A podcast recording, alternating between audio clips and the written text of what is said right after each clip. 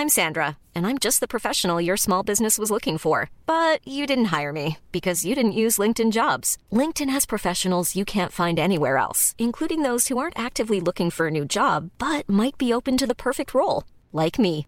In a given month, over 70% of LinkedIn users don't visit other leading job sites. So if you're not looking on LinkedIn, you'll miss out on great candidates like Sandra. Start hiring professionals like a professional. Post your free job on linkedin.com/people today. Ahora al aire, a la una, con Salvador García Soto. Un encuentro del diario que piensa joven con el análisis y la crítica. A la una, con Salvador García Soto. Agricultor, agricultor, ahorita vengo trabajando yo, ¿sí?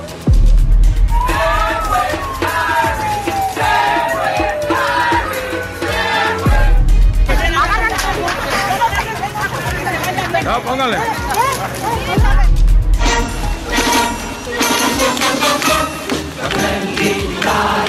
Cuando hablamos de un derecho, no lo cambiamos por un voto. Lo que abrimos son derechos para el bienestar de los habitantes de nuestra ciudad. Ahora la gran propuesta de Morena es quitarle el IVA a las toallas femeninas. O sea, que las mujeres se ahorren 30 pesos al mes. No, pues, qué fantástico. Vargas Llosa, pues no falta a una feria de libro, pero habría que ver cuánto le pagan.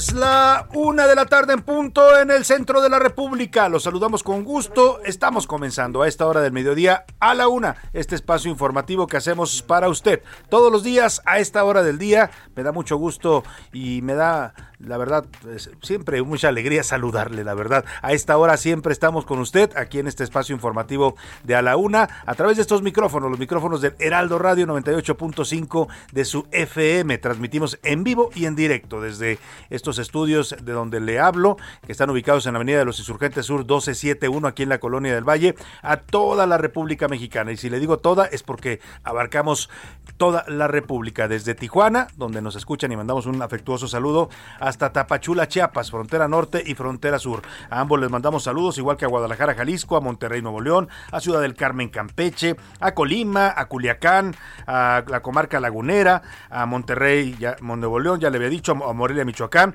a Oaxaca capital, a San Luis Potosí también capital, a Tampico, Tamaulipas, al Istmo de Tehuantepec, a Tepic, Nayarit, a Tijuana, por supuesto también, a Tuxtla Gutiérrez y a Villahermosa. También saludamos con gusto a todos los amigos eh, que nos escuchan en dos ciudades tejanas al otro lado del Río Bravo, en McAllen y en Brosville, Texas. Y desde esa señal también llegamos a dos ciudades mexicanas fronterizas como son Matamoros y Reynosa. Y bueno, tenemos un programa en este eh, miércoles, mitad de semana, miércoles 27 de octubre. Vamos ya hacia el fin de semana de Día de Muertos, ¿no? Festividades del Día de Muertos, Halloween, todo lo que viene en estos días. Bueno, pues va a ser un puente, eh, un fin de semana largo, ¿no? Con mucha, con mucha fiesta y vamos a estar acompañándole, por supuesto, en lo que resta de esta semana. Le tengo temas importantes en este mediodía para informarle y para comentar con usted.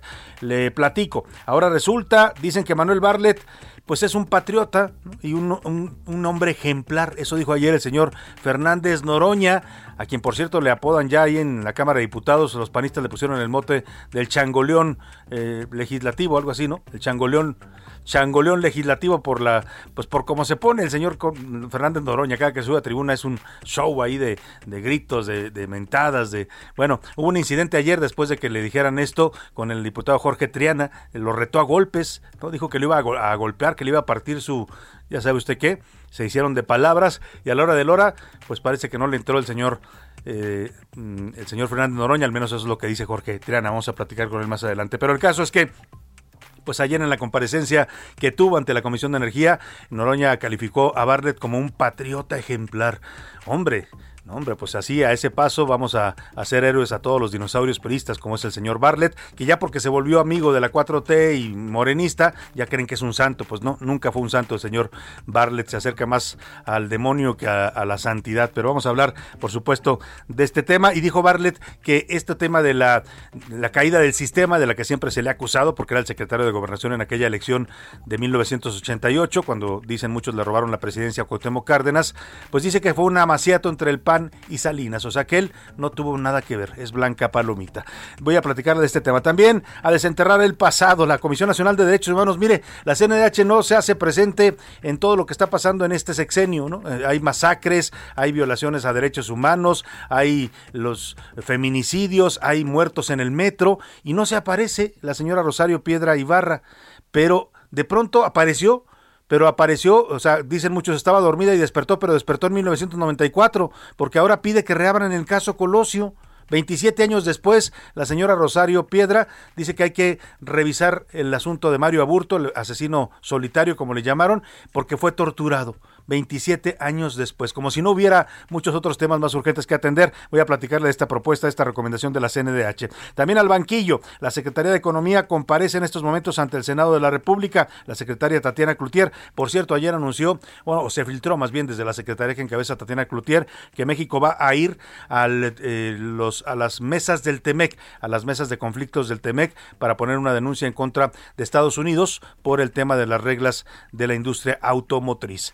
Vamos a platicarle también de estos temas. Avanza, después de un día de descanso en Huistla, Chiapas, la caravana migrante retomó ya su ruta hacia la Ciudad de México. Vamos a tener un reporte de cómo van caminando, caminando pues con muchas dificultades, con muchos problemas, con altas temperaturas, eh, con poca agua, con todo lo que significa una caravana de este tamaño, tres mil personas, hondureños, haitianos, venezolanos, cubanos. Eh, vamos a platicar con nuestro corresponsal que está siguiendo de cerca esta caravana. Y otra vez la burra al trigo por quinta ocasión el presidente López Obrador lanzó críticas contra la UNAM. Ahora dijo que debe reformarse y también se aventó contra José Narro, el ex rector, José Narro Robles, que aquí platicamos eh, ayer con el doctor Narro, le hizo críticas, dice que todavía tiene influencia en la UNAM y también contra otro ex rector de una universidad pública, el caso de Raúl Padilla López en la Universidad de Guadalajara. Parece que lo trae atravesado el presidente Raúl Padilla, que ciertamente sí es una especie de factotum allá en la UDG, es el que coordina la Feria Internacional del Libro, que es un evento muy exitoso y que genera mucho dinero también. Y bueno, pues hoy el presidente cuestiona qué, qué pasa con Raúl Padilla López, el exrector de la Universidad de Guadalajara. Y en los deportes de shopping, hoy la selección mexicana de fútbol va a enfrentar a Ecuador en un juego amistoso en Estados Unidos que no levanta ni sospechas, como dicen, ¿no? Muy, nada, nada de emoción por ahí. Leían los periodos que decían partido casi, casi intrascendente. Pero bueno, va a jugar la selección. Además, la UNAM le pagó a los Pumas 46 millones de pesos por boletos de partidos. Pero oiga, la UNAM sigue pagando por boletos, pero el estadio está cerrado. Entonces, ¿cómo pues? ¿Por qué sigue pagando la UNAM por boletos a los Pumas? Se trata más bien de una especie de subsidio, pero con recursos públicos. Vamos a hablar de este tema. Y bueno, pues como ve, tenemos un programa muy, muy interesante, surtido, con muchos temas, con mucha información para comentar, para debatir, para informarle. Así es que acompáñenos y permítanos acompañarle en esta parte de su día. Para que usted participe y nos haga sus comentarios, sus preguntas, sus opiniones, le doy eh, las preguntas de este día. Esta es la opinión de hoy.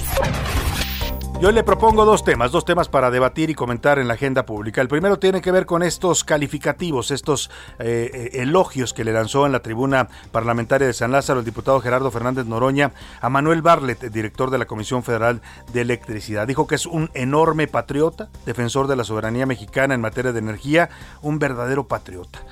Yo le pregunto, todos conocemos bien a Manuel Barlet, no es una persona nueva en la política, tiene más bien décadas, fue un preísta recalcitrante, representante del prismo más dinosaurico, más duro, más autoritario, ¿no? autor de la caída del sistema, muchos también lo vinculaban con la persecución a Manuel Buendía, en fin, eh, lo ligaron al caso Camarena allá en Estados Unidos. Está, Manuel Barlet no puede entrar a Estados Unidos porque eh, el gobierno de, Estados Unidos y la DEA sospechan que él tuvo que ver con el asesinato de Enrique Camarena Salazar. Bueno, pues este personaje que hoy en la 4TV ven como un santo, como una especie de santón, pues eh, yo le quiero preguntar qué piensa usted de Manuel Barlet. Es un, le doy tres opciones para que me conteste. Es un patriota, mexicano ejemplar y defensor de la soberanía, como dice Fernández Noroña. Es un corrupto, orquestador de fraudes y debería ser investigado. O es un camaleón que lo mismo puede haber sido amiguísimo de Salinas que ahora ser el gran brother de López Obrador. ¿no? ¿Qué piensa usted del señor Manuel Barlet? La segunda pregunta que le planteo es sobre esta, pues esta, no sé cómo llamarle, pues esta cosa que sacó la CNDH de revivir el caso Colosio, 27 años después, quieren eh, la presidenta de la CNDH, Rosario Piedra Ibarra, que se revise la situación de Mario Aburto, el asesino solitario, además asesino confeso, ¿no? Muchos no creímos que fuera el asesino solitario, muchos creían que había otro segundo tirador, pero bueno, la, versión oficial siempre fue que él disparó solo en contra de Colosio. Él acusó tortura, no de ahora, la acusó desde hace tiempo, digo que lo habían torturado y, y ahora la señora Rosario Piedra pretende a partir de eso, como la tortura es un delito que no prescribe, pues que se reabra la investigación del caso Colosio para revisar la situación de Aburto. Yo le pregunto a usted, ¿cree que debe hacerse una investigación nueva del caso Colosio? Se hicieron 13, tres fiscales pasaron por ahí, tres investigaciones para que ni siquiera nos convencieran a los mexicanos de qué fue lo que pasó aquella tarde del 23 de marzo de 1994 en Lomas Taurinas. Pero bueno, yo le pregunto, ¿usted cree que debe reabrirse este tema? Sí, porque Aburto es un chivo expiatorio. No, porque Aburto sí es el asesino confeso. Y también ya no tiene importancia esto, hay temas más urgentes en la actualidad que debiera dedicarse la CNDH. ¿Qué piensa de estos temas? 55 18 41 51 99, el número para que nos mande sus mensajes de texto de voz. Aquí, como usted, como quiera que usted quiera participar, su opinión cuenta y sale al aire. Vámonos al resumen de noticias, porque esto como el miércoles ya comenzó. Los tres. El INEGI informó que Guanajuato, Nuevo León y Estado de México son los estados donde más armas de fuego son decomisadas. Revisión. La gobernadora electa de Colima, Indira Vizcaíno, anunció que en cuanto tome protesta en el puesto, iniciará una serie de auditorías para detectar anomalías en la administración de la un mandatario priista Ignacio Peralta. Accidente. Al menos cuatro personas resultaron heridas luego de que un juego mecánico de la Feria Ganadera Expo Guadalupe, Nuevo León, sufriera una falla y se desplomara. Pregúntenles. El gobierno de Sinaloa convocará a una consulta popular para decidir si se construye o no una planta de amoníaco en el municipio de Ahome. Amigos. El expresidente estadounidense Donald Trump lanzó un comunicado en el que apoya la reelección del mandatario brasileño Jair Bolsonaro en 2022.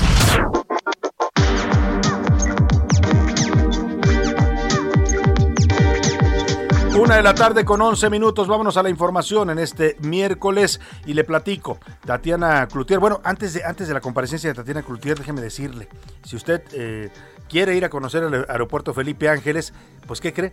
Que la empresa Volaris está anunciando que ya tiene nuevas rutas y un nuevo destino. Va a volar a Tijuana y a Cancún, pero va a volar desde el aeropuerto Felipe Ángeles. Todavía no está terminado el aeropuerto, pero los señores de Volaris ya tienen un vuelo ahí. ¿Cómo va a llegar usted? Pues no me pregunte, ¿no? Tómese su tiempo porque le va a tomar como tres horas llegar a tomar su vuelo. O sea, va a ser más en camino al aeropuerto que lo que haga volando a Cancún o a Tijuana, ¿no? Pero así está ya decidido por los señores de Volaris, la aerolínea más grande de México, así se autodenominan. No es la mejor precisamente, pero bueno, ellos dicen que son la más grande. Anunció hoy la decisión de iniciar operaciones en vuelos comerciales desde el Aeropuerto Internacional a Felipe Ángeles a partir del 21 de marzo del 2022. O sea, no es todavía, pero para el próximo año. Después de un amplio análisis acerca del progreso de la construcción, estoy leyendo el comunicado que emitió la aerolínea Volaris, incluidos los servicios a pasajeros, operacionales y de mantenimiento, del avance en los procesos de certificación y sus respectivos manuales, así como de los procesos de despegue y aproximaciones, del desarrollo en las vías de acceso terrestre, los esfuerzos en los tarifarios y la seguridad aeronáutica y operacional, la aerolínea concluyó que será viable operar en este puerto aéreo. Cabe destacar que Volaris mantendrá su estrategia actual de operación en el Aeropuerto Internacional de la Ciudad de México, México, así como en los otros 42 aeropuertos donde tiene presencia en el país. Estas nuevas rutas serán adicionales a la oferta de la aerolínea en el aeropuerto capitalino. O sea, Volaris ya puso un par de vuelos a Tijuana y a Cancún desde, desde el aeropuerto Felipe Ángeles. Eso sí, va a ser hasta marzo del 2022. Esperemos que para entonces por lo menos ya haya una vía para llegar rápido al aeropuerto. Hoy no la hay. ¿eh? Hoy si usted quiere ir al aeropuerto Felipe Ángeles, si va por ejemplo de aquí donde el punto que le estoy hablando, que es el, la colonia del Valle, que es el centro geográfico de la Ciudad de México, desde aquí haría usted cerca de, que José Luis, dos horas y media, casi tres horas para llegar eh, con poco tráfico, eh, con un tráfico normal, llegaría en ese tiempo, según marcan las aplicaciones como el Waze y algunas otras, Google Maps eh,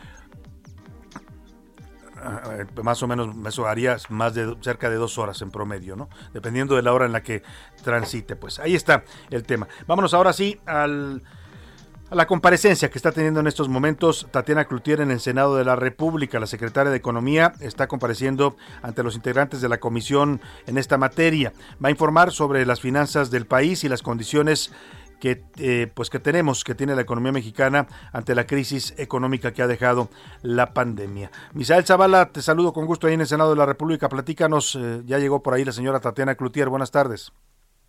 Salvador, buenas tardes. Efectivamente, pues como bien lo comentas, en punto de las 11 de la mañana arrancó esta comparecencia de la secretaria de Economía, Tatiana Cloutier, ante las comisiones de Economía y también de Hacienda del Senado de la República. Eh, la, la secretaria de Economía resaltó eh, pues que cerca de un millón de empleos, de, de, un millón de micros y pequeñas y medianas empresas eh, fueron afectadas durante la pandemia y el gobierno federal echó a andar un programa de 330 mil créditos a estas micro y pequeñas y medianas empresas. Fue eh, la primera intervención que tuvo de 20 minutos Tatiana Cloutier donde resaltó estas cifras y en, en cuanto a las preguntas, pues eh, la oposición se le fue duro a la Secretaría de Economía debido a que le cuestionaron, pues le cuestionaron temas sobre cuál sería la afectación de eh, aprobarse la reforma eléctrica del presidente Andrés Manuel López Obrador. Eh, Tatiana Cloutier respondió muy secamente y tajante de que ella no puede ver el futuro, no puede futurear y eh, es cuestión de los eh, tanto diputados como de los senadores de aprobar esta reforma eléctrica y hacerle las enmiendas que ellos vean conveniente. Ella no quiso hablar de las posibles afectaciones que se darán eh, en torno a esta reforma del presidente Andrés Manuel López Obrador. También resaltó que eh, la Secretaría de Economía y el Gobierno Federal estarán a punto, eh, pues, de presentar un proyecto para eh, regularizar cuatro millones de negocios que están en la informalidad. Estos son negocios que, pues, sí pagan impuestos en lo local, pero no pagan impuestos en lo federal. Tal parece que la Secretaría de Economía y el Gobierno Federal quieren que estos cuatro millones de, de, de negocios vayan a la formalidad ante la Secretaría de Hacienda eh, Salvador, también te informo que después eh, de 13 horas de debate el Pleno del Senado, por la madrugada avaló ya eh, el paquete económico 2022 sin moverle una sola coma al enviado desde la Cámara de Diputados y también por el presidente Andrés Manuel López Obrador, por lo que ahora pasa al Ejecutivo Federal para su publicación en el Diario Oficial de la Federación alrededor de las 3.20 de la mañana eh, de la madrugada de hoy. Los legisladores concluyeron esta discusión de los tres dictámenes después de este largo debate con casi 200 reservas. Morena, el Verde Ecologista, también el Partido del Trabajo y Encuentro Social dieron los votos para rechazar todos los artículos reservados, por lo que el paquete fiscal se avaló sin cambios. El bloque opositor conformado por PAN, PRI, PRD y Movimiento Ciudadano, al cual también se le sumó el Grupo Plural, votaron en contra de este paquete y criticaron a los morenistas de impedir modificaciones para corregir diversas irregularidades, como pues eh, la integración de los mayores de 18 años al registro federal de contribuyentes o que se ponga un tope a las deducciones de impuestos a las donatarias. Pero ¿qué te parece si vamos a escuchar un poco de lo que dijo el senador Gustavo Madero? Y eso está cabrón, eso sí está canijo. Que un presidente de la República le declare el tiro, le cante el tiro a las organizaciones de la sociedad civil, es algo que demuestra una visión autoritaria y antidemocrática. Fuerte lo que dice Gustavo Madero, Misael. Efectivamente, Morena y sus aliados pues resaltaron en varias ocasiones que para el próximo año no habrá nuevos impuestos ni ajuste a estos impuestos para el próximo año y con esto pues ya quedó concluido el proceso legislativo del paquete económico en el Senado de la República. Ahora pues todo queda en la cancha eh, de eh, la Cámara de Diputados para eh, la aprobación del de, el paquete de egresos 2022. Pues muy bien, se refiere el senador Gustavo Madero a, a esta disposición de la miscelánea fiscal que limita los donativos o limita más bien las deducciones a, que usted quiera donar eh, de lo que usted quiera donar a organizaciones de la sociedad civil, organizaciones que ayudan a muchos temas importantes y sensibles en esta sociedad, ¿eh? desde niños con cáncer, eh, cualquier la Cruz Roja, cualquier organización que quiera usted apoyar, ahora solo va a poder deducir el 15%, lo cual va a hacer pues que le bajen los donativos a estas asociaciones civiles y bueno, pues eso es lo que dice el señor Madero, que pues es como cantarle un tiro, dice, a las organizaciones de la sociedad civil desde la presidencia de la República. Te agradezco el reporte, Misael, estamos atentos, buena tarde. Estamos atentos, Salvador. Buena tarde. Oiga, hablando de Tatiana Cloutier, la secretaria de Economía, ayer se filtró, se dio a conocer que México va a recurrir a un panel, a un panel de revisión en el Tratado de Libre Comercio, panel de expertos para dirimir sus diferencias respecto a la interpretación de Estados Unidos sobre la aplicación de las reglas de origen en el sector automotriz. Esto en el acuerdo comercial que tenemos con ellos. Eh, informaron ayer a la, la, agencia Reuters, citó tres fuentes con conocimiento del tema. Las autoridades mexicanas solicitaron desde agosto a Estados Unidos iniciar consultas formales sobre lo que consideran una aplicación más estricta de estas normas a los productos de vehículos y por tanto incompatibles con lo que se pactó en el acuerdo entre México y Estados Unidos Unidos y Canadá. Es un tema que tiene que ver con pues que Estados Unidos quiere que todos los autos que se hagan en México tengan por lo menos el 70% de partes fabricadas en Estados Unidos, pero están siendo muy estrictos y México dice, "Oye, espérame, eso no fue lo que acordamos." Y por eso se dice que México va a ir a estas mesas de expertos para que diriman esta diferencia en el marco del TEMEC.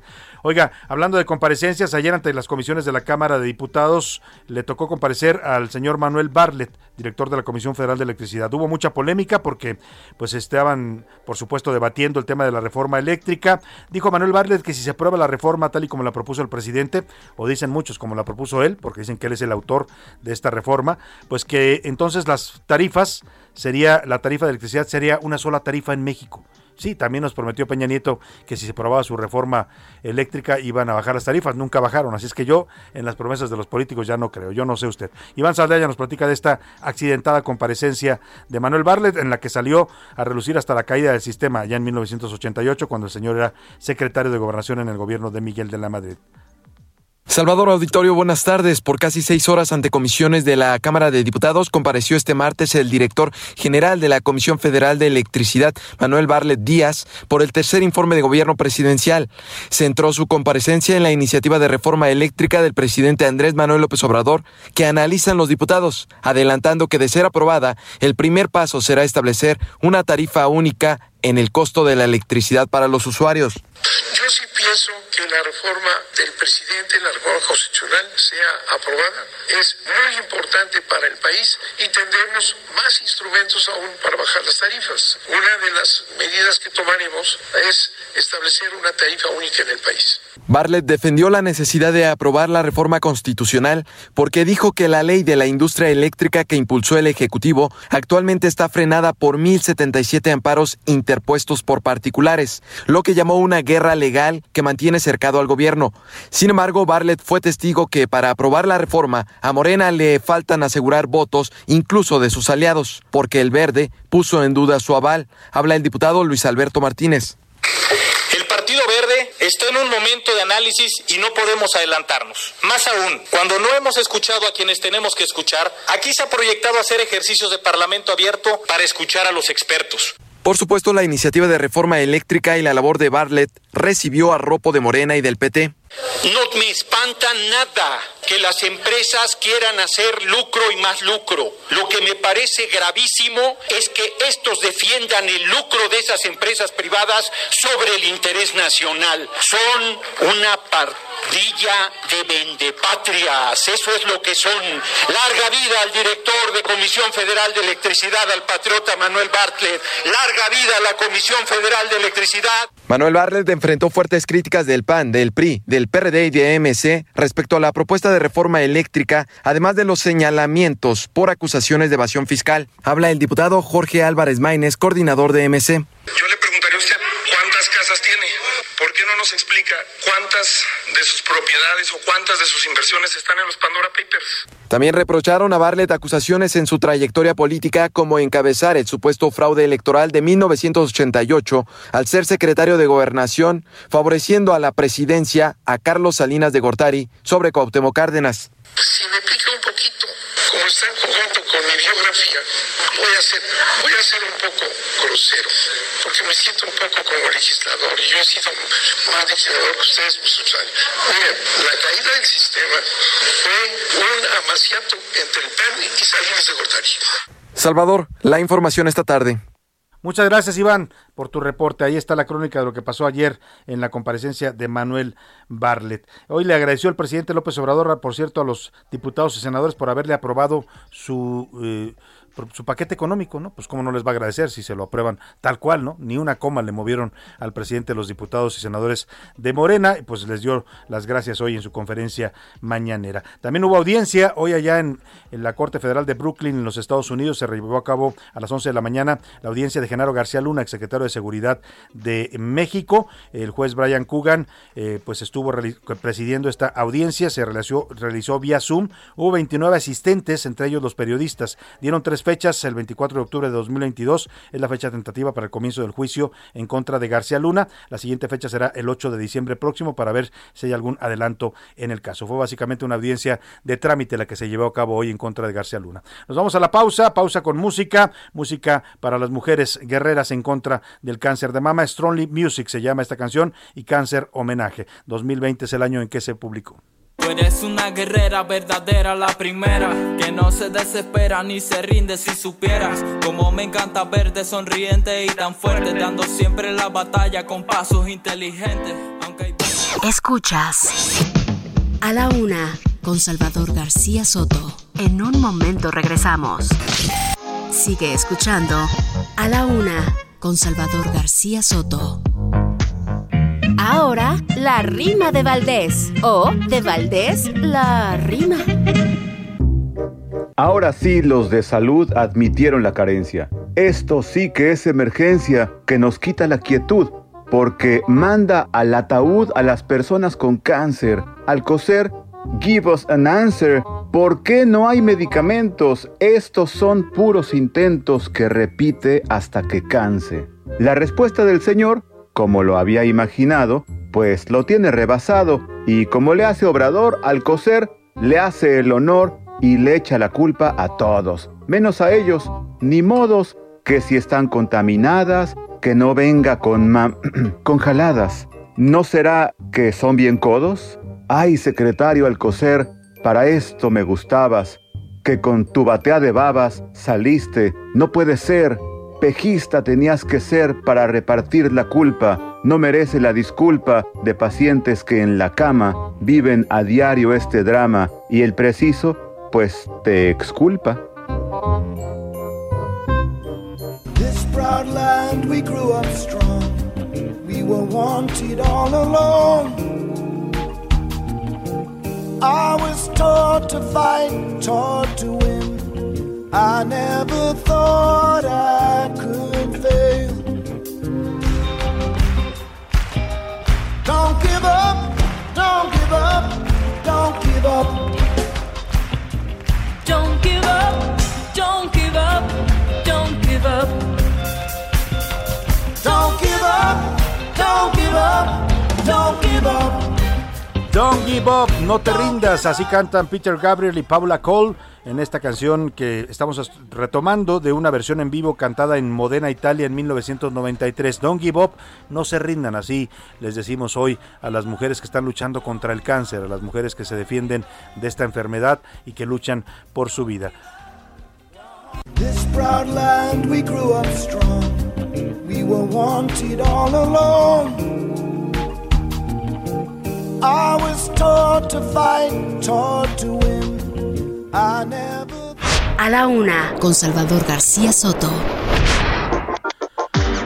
Una de la tarde, 32 minutos. Vamos a más información. Vamos a ir hasta la comunidad de Lázaro Cárdenas en Villa Comaltitán, allá en Chiapas, porque en ese punto está en este momento avanzando la caravana migrante. Después de haber descansado un día en Huixtla, eh, no pudieron seguir ayer por las altas temperaturas que estaban en esa región. Eh, hoy ya van caminando y han llegado a esta localidad de Villa Comaltitán. nuestro reportero José Eduardo Torres se encuentra siguiendo de cerca esta caravana con todo lo que significa, con todas las historias humanas con todos los dramas también humanos que se viven en un movimiento como este. Te saludo con gusto, José Eduardo, allá en Villa Comaltitán, Chiapas. ¿Cómo estás? Buena tarde.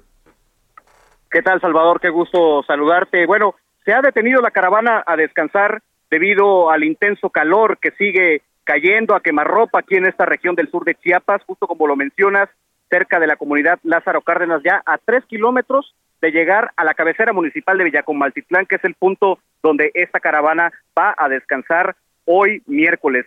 Salvador, lo más importante, lo más trascendente en torno a la caravana este día es que ha crecido en el número de integrantes porque en el municipio de Huixla, donde se descansó pues prácticamente día y medio, se integraron al menos 500 personas que ahora ya marchan con esta caravana y que se ha engrosado en torno al contingente que está marchando. Pero seguimos, seguimos escuchando testimonios de la gente que bajo este intenso calor sigue caminando y que la única esperanza que tienen es llegar a la Ciudad de México y en consecuencia a la frontera con Estados Unidos. Vamos a escuchar a esta señora de nacionalidad hondureña, Giovanni, que nos platica más o menos.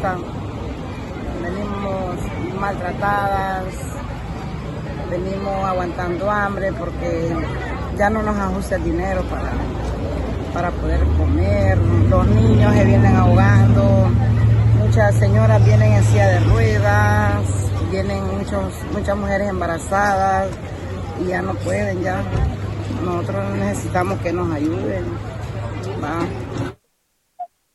Ella es Giovanna Becerra, una de las tantas mujeres que viajan en esta caravana migrante y que con ese pequeño aliento que todavía tiene de seguir caminando, quiere llegar a la Ciudad de México para encontrar una nueva oportunidad de vida, porque dice ella que para atrás, o sea, para Centroamérica, ya no regresa ni de chiste, todo tiene que ser para adelante, a pesar de que en cualquier momento pues podría ocurrir un operativo por parte de las autoridades federales para intentar detener a esta caravana. 39 grados centígrados, Salvador, calor a quemarropa aquí en la frontera sur, pero esta, esta caravana va a reanudar su, su ruta en unos minutos para llegar a tres kilómetros de Villacomaltitlán, Salvador. Para atrás ni para agarrar vuelo, dice Giovanna, esta migrante hondureña. Y bueno, pues ayer nos contabas este ambiente de acoso que están sufriendo por parte del Instituto Nacional de Migración, de la Guardia Nacional, que los van siguiendo, los van eh, cuidando de algún modo, pero cuidando no con ánimo de, que logren su objetivo, sino de en cualquier momento detener a migrantes. Te pregunto también qué tanto las poblaciones, los chiapanecos eh, en estos lugares donde va pasando la caravana,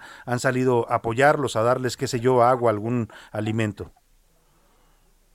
Sí, Salvador, la gente está apoyando a este contingente por una sola razón. Viajan muchísimos niños, muchísimos menores de edad y como bien lo acabas de citar, mujeres embarazadas que lamentablemente tienen que hacer este trayecto. Y a kilómetro y medio aproximadamente de donde está descansando en estos momentos el contingente, se ven patrullas del Instituto Nacional de Migración, patrullas de la Guardia Nacional y autobuses que vienen acompañando a este séquito de elementos todo para que en cualquier momento aquellos que se distraigan o que se cansen y queden hasta atrás del grupo mayor sean subidos a estas unidades para ser deportados de nueva cuenta hacia la frontera con Guatemala. Situación verdaderamente preocupante porque hay mucho sol, altas temperaturas, acecho de las autoridades y esta caravana que no desisten seguir caminando hacia la Ciudad de México, Salvador. Pues qué imagen esta que nos narras, José Eduardo. Vamos a seguir de cerca este peregrinar de estos migrantes que quieren llegar a la Ciudad de México, pero lo están haciendo con todo en contra, con el clima en contra, con la necesidad en contra, con sus sueños que pesan mucho también en estos momentos. Así es que estaremos muy pendientes de, este, de esta cobertura que está realizando. Gracias, José Eduardo, por tu reporte. Muy buena tarde. Pendientes, Alejandro. Abrazo a la capital del país.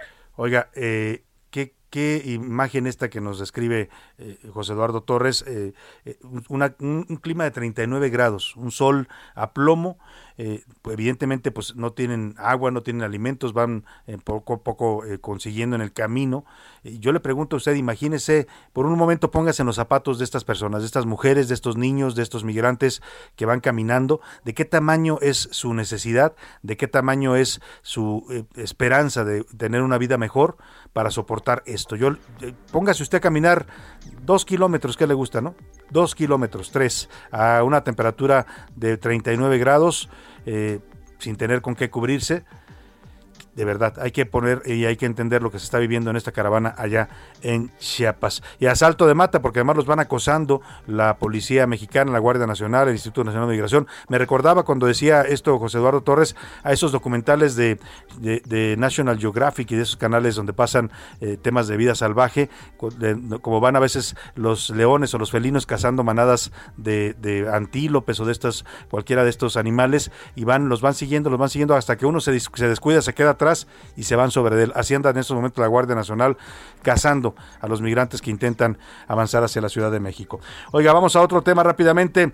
Por quinta ocasión en estos últimos días, el presidente López Obrador se lanzó en contra de la UNAM. Bueno, parece que el presidente ya trae una campaña. Esto ya no es casualidad. Aquí ya le dijimos que hay, por supuesto, planes a futuro de la 4T y del presidente del gobierno de López Obrador de tomar el control de la UNAM.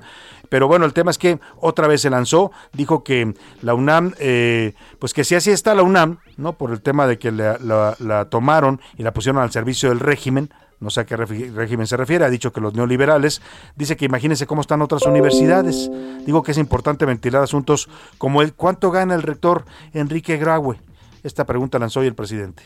No han podido destruirla. Es tan importante por su cuerpo académico, por sus investigadores, aún con todos los cambios que se han llevado a cabo en los últimos tiempos, en el periodo neoliberal, fue tomada, puesta al servicio del régimen y se cooptó a académicos que se convirtieron en ideólogos del neoliberalismo. Tiene que reformarse la universidad, porque incluso se salvó porque querían cobrar cuotas, querían privatizar.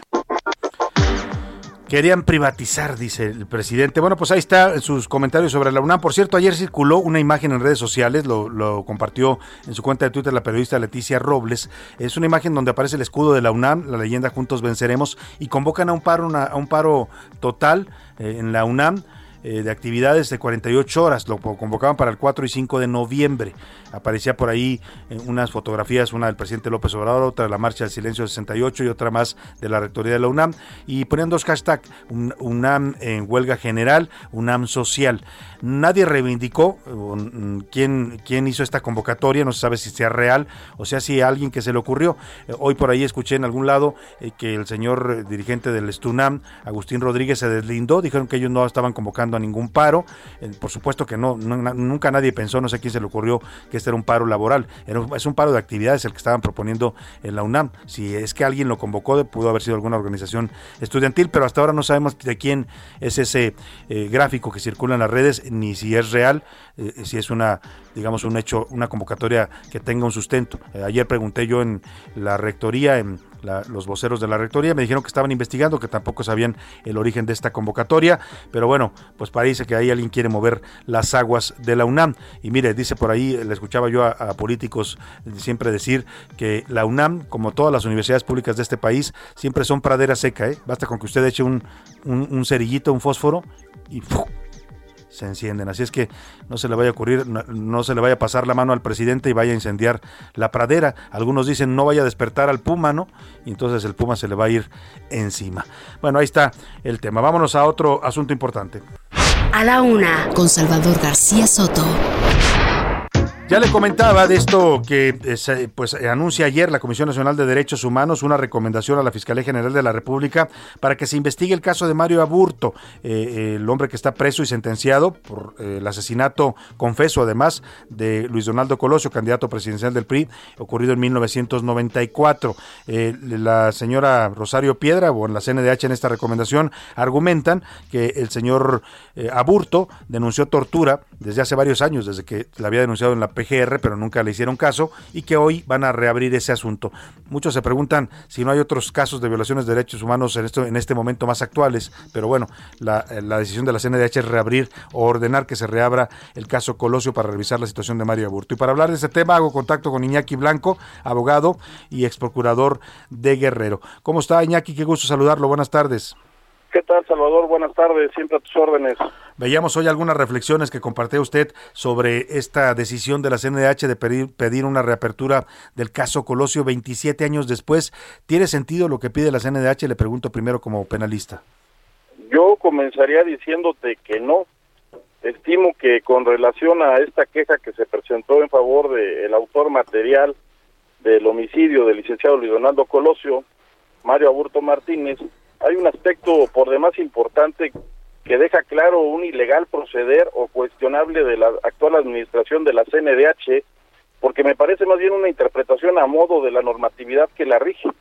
Eh, me refiero a lo relativo a la valoración de los hechos por distintas instancias del Poder Judicial Federal, lo cual actualiza, Salvador, una de las causales de incompetencia para la citada institución al estar en presencia de un asunto jurisdiccional de fondo, este es un asunto que, como tú recordarás, ya conocieron, repito, distintas instancias del Poder Judicial y pues, yo, yo veo inviable que se reaperture el mismo como tal. Ahora, el argumento de la CNDH es eh, que hubo actos de tortura cometidos por la PGR y por el Ministerio Público en contra de Aburto. Dice la, la ley y la Constitución mexicana que el delito de tortura no prescribe. ¿Ni por ese lado lo, ve, lo vería usted viable?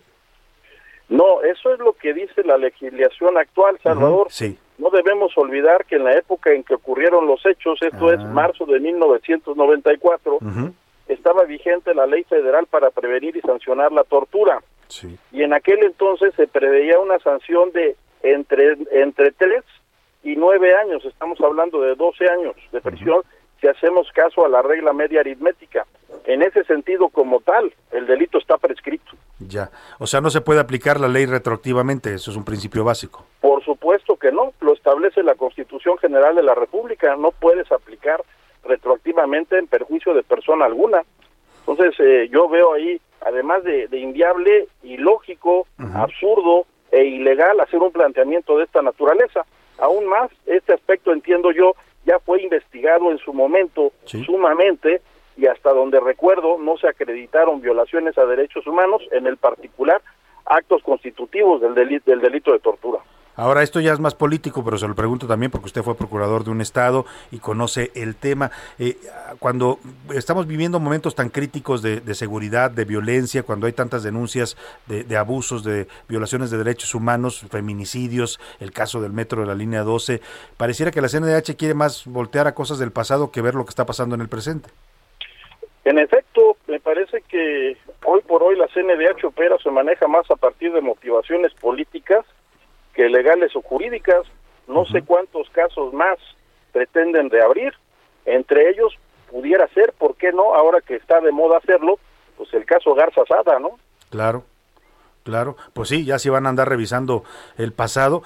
Oiga, y también, Iñaki, eh, aprovechando, usted fue fiscal del estado de Guerrero, eh, eh, eh, se ha abierto una polémica porque el presidente insiste, aquí documentamos y vimos una historia que recientemente ocurrió con una niña llamada Angélica allá en la zona de, la montaña de Guerrero, que fue vendida y que luego quería ser abusada por el suegro, ella huyó, la encarceló la Guardia Comunitaria. Bueno, ya hay una, una investigación de la Fiscalía de Guerrero, detuvieron al suegro, pero el presidente dice el fin de semana pasado que va de visita Guerrero que no es real este tema de la venta de niñas, que es, que es un caso aislado, que él no va a hablar de eso. Le preguntaron si iba a revisar el tema porque anduvo ahí en la montaña y dijo que no, que eso no le, no le interesaba. Yo le pregunto a usted desde su experiencia como procurador de Guerrero, ¿existe o no existe este problema de la venta de niñas? Sí, sí existe, desgraciadamente, Salvador. Es un aspecto que tiene que ver con usos y costumbres. Seguramente tú estás informado de que en el estado de Guerrero existe una ley sobre el particular eh, por cuanto hace a- al respeto de, de estos usos, de estas costumbres, de las comunidades, de los núcleos indígenas, pero es un aspecto que hay que atender. Lleva ya mucho tiempo ventilándose y creo que es el momento de atenderlo, de atenderlo a fondo y de propiciar las, las reformas, las modificaciones legales a las que haya lugar, porque estamos hablando de violaciones a derechos humanos de carácter grave. Pues sí, en vez de, quizás ahí tendría la CNDH un caso importante para tomarlo, ¿no? Y para entrar a, a vigilar estas vi- violaciones de derechos humanos de niñas allá en la montaña guerrerense, en vez de andar queriendo reabrir casos ya juzgados. Pues es- le agradezco mucho, como siempre, sus opiniones sobre estos temas jurídicos y penales, eh, abogado Iñaki Blanco. Gusto estar contigo, Salvador. Un Igualmente. fuerte abrazo, que tengas buena tarde. Muchas gracias, Iñaki Blanqui, eh, Blanco es procurador de Guerrero, abogado penalista. Y bueno, pues ahí está, dice que es un despropósito y un absurdo que la CNDH quiera reabrir el caso Colosio. El caso ya fue juzgado, no solo el asesinato eh, ni la culpabilidad de, de Mario Aburto, sino el delito de tortura que él denunció, dice ya se juzgó. Pero además, en la época que se cometió este crimen y que supuestamente lo torturaron, según le denuncia él, pues había otra ley vigente, no aplica la, la ley actual, pues. Pero bueno, ahí está lo que lo que está ocurriendo con la CNDH. ¿Por qué no por qué no ha opinado la señora Rosario Piedra, además mujer? ¿Por qué no ha opinado de estos casos de los venta de niñas, de las violaciones de derechos humanos de niñas en Guerrero, por ejemplo, ¿no? ¿Por qué no le ha dicho al presidente, a ver, presidente, está usted mal? Claro que se, claro que se vende a las niñas y claro que pues es un tema que hay que atender como autoridad, no hay que negarlo. Hoy en Universal publica una historia para documentar nada más, ¿no? Porque el presidente dice que lo que no existe, ahí está. Es el caso de una eh, mujer, hoy ya es una mujer, Petra García, eh, Patricio, tiene 39 años, eh, ella es de Cochuapa el Grande, allá en la montaña de Guerrero, estudió enfermería y ahora cuenta con maestría. Pero todo eso fue posible gracias a que a los 13 años huyó de su casa. ¿Sabe por qué?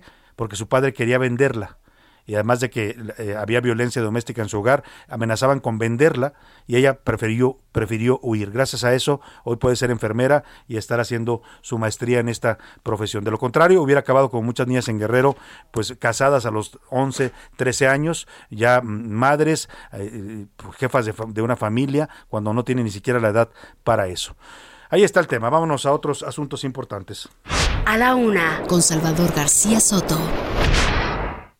Oiga, y vamos a comentar eh, algo que pasó ayer en la comparecencia de Manuel Barlet. Ya le hicimos la crónica de lo ocurrido y fue una comparecencia pues intensa porque además el tema de la reforma eléctrica está en estos momentos a debate y el señor Barlet pues fue ahí a, pues, a insistir en que la reforma es lo mejor. Dicen muchos que eres el padre de la reforma. Eh, los, eh, la oposición lo cuestionó duramente, incluso con temas del pasado. Barlet tiene un largo pasado, un largo historial en la política mexicana, negro historial también. No es, no es precisamente el político más limpio que se conozca en este país y le sacaron ahí sus trapitos los, los opositores, ¿no? El diputado Jorge Triana le sacó una eh, pancarta donde decía Bartlett neoliberal desde 1982. Esto que tanto critica hoy el presidente, pues también lo tiene en su, en su equipo, el que el señor Banner Bartlett fue parte del neoliberalismo, más que como ya ahora es morenista y defiende, dice, la industria eléctrica nacional, pues ya le perdonan todo. Y en este debate donde Gerardo Fernández Noroña, el diputado del PT, le dice patriota y lo exalta y larga vida al señor Bartlett, eh, pues cuando baja de la tribuna se, em, se pone cara a cara con el diputado Jorge Trenes del PAN con esta pancarta y lo encara y le lo amenaza con golpearlo, con partirle la madre, le dice si lo vuelve a injuriar. Está en la línea telefónica el diputado Jorge Trenes y le agradezco mucho que nos tome esta llamada. ¿Cómo está, diputado? Buenas tardes. Buenas tardes, Salvador. Qué gusto saludarte. Oiga, pues, ¿qué fue lo que pasó ayer eh, con estas amenazas del señor eh, Fernández Noroña que, que, amenaza con golpearlo, pero cuando usted lo reta, pues adelante, ni siquiera se atreve. Sí, mira, a ver, te, voy a contar la historia completa porque vine desde la semana pasada que aprobamos la miscelánea fiscal. eh, vinieron una serie de, cuestiones ahí medio violentas. Un diputado porro que tiene Morena eh, agredió a nuestro a uno de, nuestro, de, nuestros compañeros, Elías Lisha y demás. Eh, y eh, dentro del debate, un diputado nuestro eh, de apellido Espadas, Jorge Espadas, le dijo desde su curul, el que se lleva se aguanta. Usted nos pone apodos, nosotros le vamos a decir ahora el changoleón legislativo. Así le dijo Jorge Espadas. Entonces, pues esto le ofendió mucho. Y yo lo que hice fue en ese momento fue pues, subir ese fragmento de video a mi cuenta de Twitter, a redes sociales. Yo no tengo la culpa, se hizo viral el apodo de changoleón legislativo, lo cual le ofendió mucho me respondió por ahí en redes muy agresivo, también amenazante y demás, pero hasta ahí llegó. El día de ayer tuvimos la comparecencia de Manuel Bartlett, como bien apuntas, una comparecencia donde Manuel Bartlett pues defendió lo indefendible, se fue por las ramas, nosotros traíamos una serie de cartelones alusivos a su pasado, efectivamente yo te, yo sostenía, estaba en mi curul, en mi, en mi lugar, sosteniendo un cartelón que decía neoliberal desde 1982 recordando que este señor fue secretario de Educación Pública de Carlos Salinas de Gortari y de Gobernación de Miguel de la Madrid, nada, más. Nada más y nada menos. Pero, digamos, al neoliberalismo, ¿verdad? En fin, eh, eh, entonces, eh, pues el señor Fernández Noroña sube a la tribuna, él sí injuria, le menta la madre a medio mundo, se refiere a Margarita Zavala como la esposa de Calderón, que es un acto de misoginia pura. Según Claudia Sheinbaum es lo peor que se le puede hacer a una mujer, ¿no? Dice Claudia Sheinbaum. exactamente, pues, pues este señor es lo peor que le, que le, que le ha pasado a la Cámara de Diputados también. Insultó medio mundo, le puso motes a todo el mundo, insultó como siempre. Se baja de la tribuna y en lugar de dirigirse a su lugar, se dirige a donde estoy yo. Yo estaba alzando este, este letrero y lo que me dice, lo voy a decir literalmente, Salvador, este, así como viene, me dice, hijo de tu puta madre, me vuelves a injuriar y te voy a romper la madre. Literalmente me lo dijo. Y yo reaccioné, bajé el letrero, me puse enfrente de él, me le acerqué y le dije, changoleón legislativo, date por injuriado. volvió a decir ahí en su cara? Eh, se lo dije a un centímetro, nariz con nariz, viéndolo a los ojos y de frente. ¿Y qué respondió? Fue changoleón legislativo. Se quedó callado, como que él no esperaba que yo dijera eso, ¿no? Le dije, date por injuriado, ¿qué me vas a hacer? Estaban todas las cámaras y todos los medios. Y me volvió a responder a gritos, chingas a tu madre. Con gritos, unos gritos desgañitados. pues qué nivel, qué nivel de debate, ¿no? Nivelazo, hombre. Y me volvió, y, le volvió a decir, chango león legislativo, date por injuriado. Pues se dio media vuelta y se fue, y pues yo nada más le dije, le grité ya cuando se iba yendo, pues eres un cobarde porque no hiciste lo que amenazaste que ibas a hacer. Eso fue todo. Y, y, pues bueno, pues evidentemente eh, eh, yo tenía que dar testimonio de todo esto, lo subí a mis redes sociales, se hizo viral el asunto y, y pues ahora lo conocen mundialmente como changoleón legislativo. Él pudo haber dejado, haber pasado la bala y no pasaba nada. Él solito se está este, pues haciendo famoso con Pues sí, ese apodo. cuando, cuando, como en la cultura mexicana, cuando alguien ve que a alguien le molesta un apodo, pues se lo van a decir más todavía, ¿no? Claro, pero pero mira, es que yo como lo digo, Salvador, esto, esto es una actitud muy infantil que que, que, que, que de, de por sí es bajo el nivel en la Cámara y el nivel de debate sin duda. y todavía lo tira al piso. Es como el clásico niño bully en la primaria que todo el año está jode y jode a sus compañeros de clase poniéndoles apodos. Y el día que uno se enoja y le mete un zape, sale llorando y lo acusa con la maestra. ¿No? Este es un es, es- es un inmaduro este señor. Es una actitud sumamente inmadura y pues el que se lleva se aguanta. Ahí Pues está sí. el tema. No es nuestra intención que que que, que, pues que se Sí, una que ese una sea legislatura de que ese apodos. sea el tono, ¿no? Del, debate que parlamentario. Pero no nos vamos a quedar callados, Salvador, no vamos a poner la otra mejilla, no vamos a permitir que nos sigan insultando, no vamos a permitir que, que, que este señor siga obteniendo reflectores y aplausos de, de- de su poquita clientela Muy que bien. tiene de radicales a costa de esto. Le agradezco, diputado Jorge Tirana, me va a cortar la guillotina, así es que quiero agradecerle esta narración que nos hace de lo ocurrido allá en San Lázaro. Muy buenas tardes. Gracias, Salvador, un abrazo. Escuchas a la una con Salvador García Soto. En un momento regresamos. Ya estamos de vuelta con A la una con Salvador García Soto.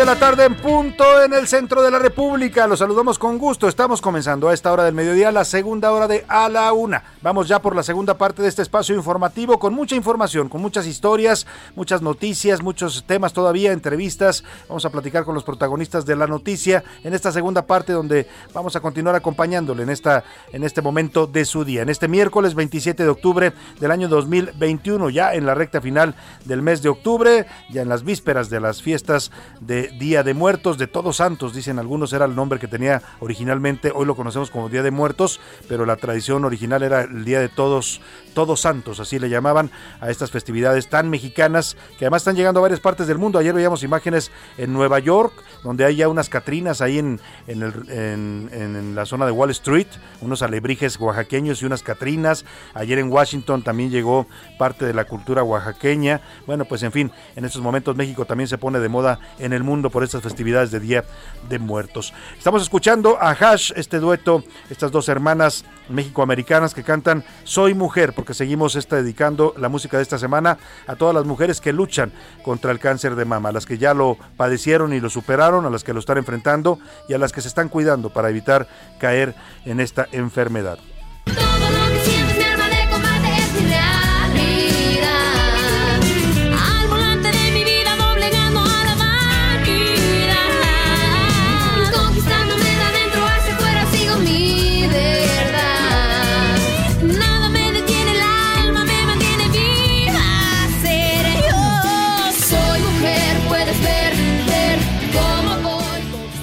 Vamos, vamos a los temas que le tenemos preparados para esta segunda hora. Eh, según el grupo de periodistas Quinto Elemento Lab, además de los sobornos por más de 10 millones de dólares que recibió Emilio Lozoya, exdirector de Pemes de la empresa brasileña Odebrecht, también, también hubo otros 25 sobornos que se pagaron a varios funcionarios mexicanos en los gobiernos de Calderón y Peña Nieto. Vamos a contarle esto que se documenta hoy desde Lima, Perú, donde se revelaron nuevos datos sobre los sobornos que pagaba Odebrecht a funcionarios mexicanos. Eh, no se saben los nombres, pero hay apodos de varios de ellos y los montos que les daban a cambio de darle contratos de obra a esta constructora brasileña Odebrecht. Sigue este escándalo, escándalo que tiene ya varios años y que además ha meritado el encarcelamiento, enjuiciamiento de presidentes, secretarios de Estado, funcionarios, empresarios en varios países de Latinoamérica. Todos los países menos México. Aquí no cae todavía uno solo por el caso de Brecht, ni siquiera el principal implicado que es el señor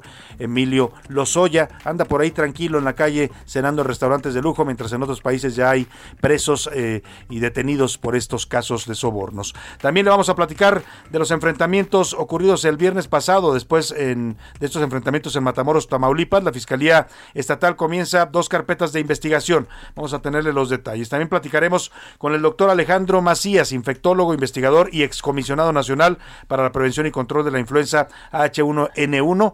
Vamos a hablar sobre esta recomendación que está haciendo ya un panel de expertos de la FDA, la Administración de Alimentos y Fármacos de Estados Unidos, que autorizaron ayer la vacuna para niños arriba de 5 años. Algo que en México todavía ayer el secretario de Salud decía que no hay evidencias científicas, mientras la FDA ya está autorizando esto y vamos a, a platicar también con el doctor Macías, que cómo lo sigue la gente, cómo lo escucha en este tema de la pandemia, porque es una de las voces más equilibradas y sensatas que han hablado entre los expertos del mundo médico científico mexicano.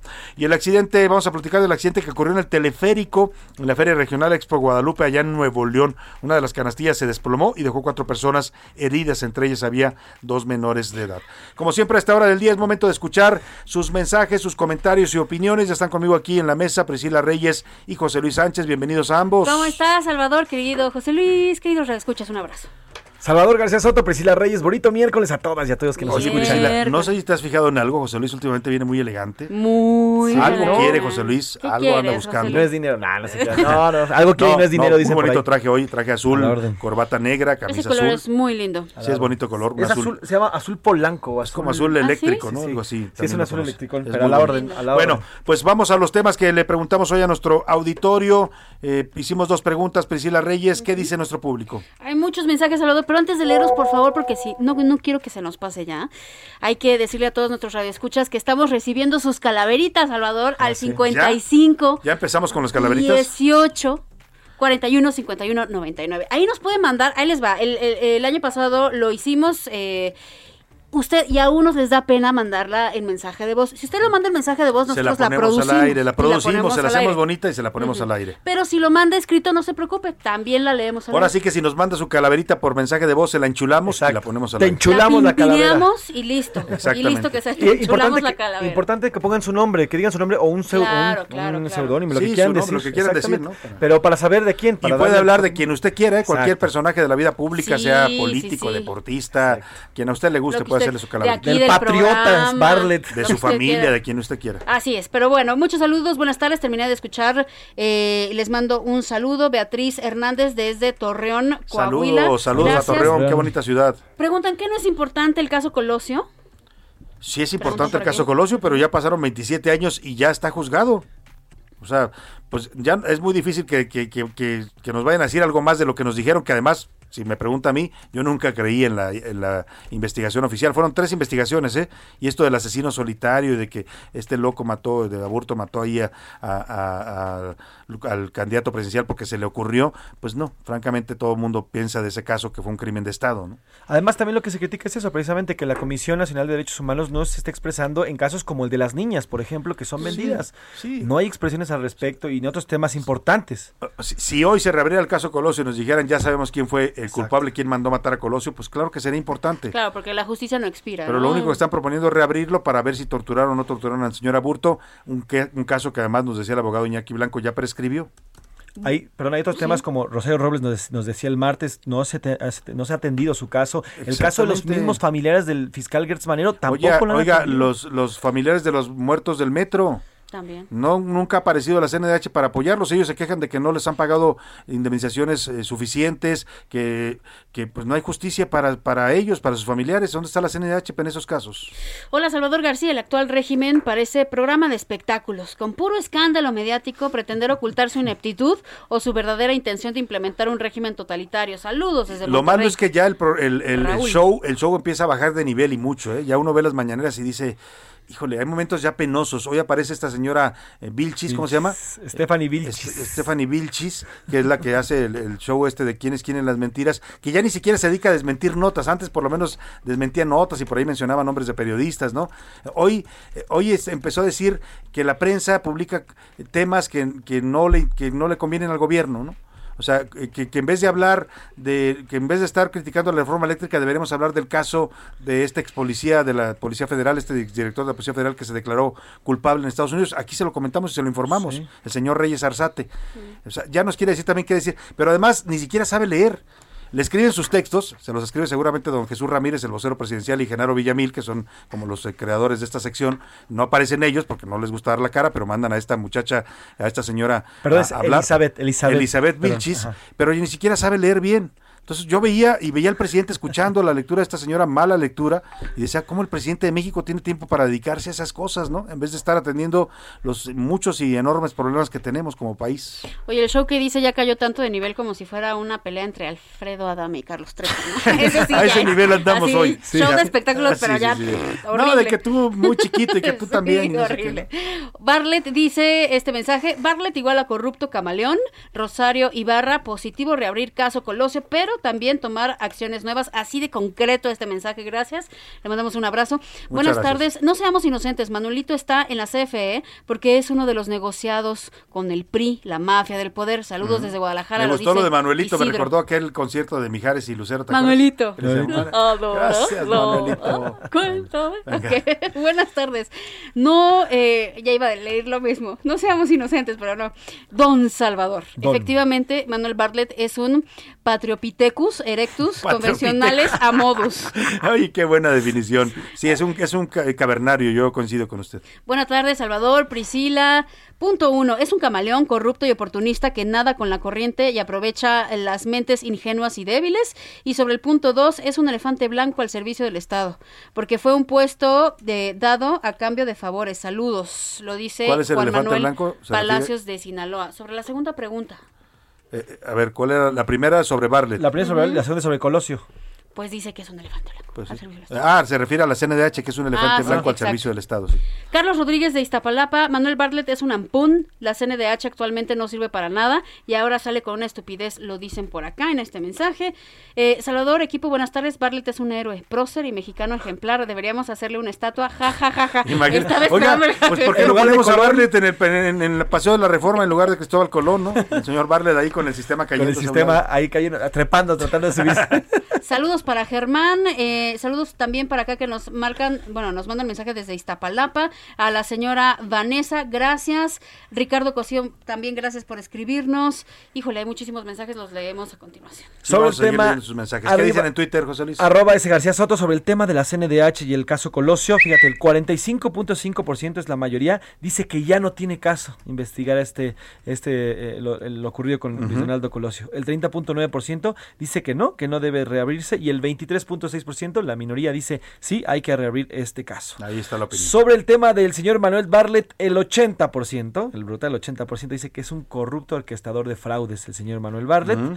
El 4.7% dice que es un mexicano ejemplar, no sé quién sea. Yo creo Pues que Ferran- Fernando Noroña y sus amigos. Fernando Noroña y otros Bartlett por ahí, Leona estará por ahí.